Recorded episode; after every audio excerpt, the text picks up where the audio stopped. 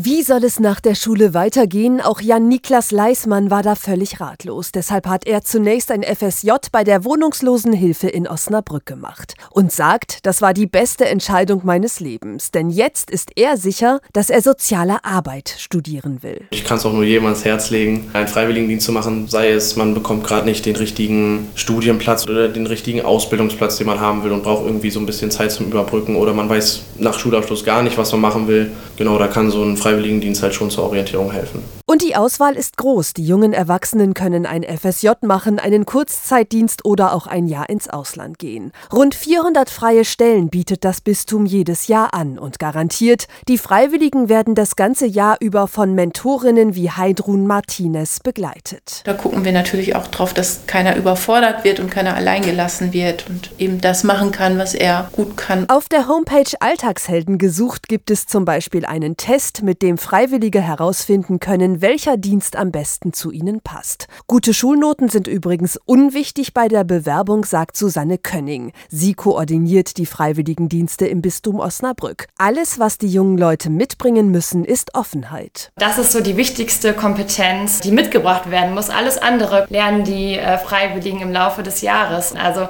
äh, man muss gar nicht von Anfang an so viel mitbringen, sondern man geht da mit einem ganz großen Gewinn raus. Bewerben könnt ihr euch das ganze Jahr über.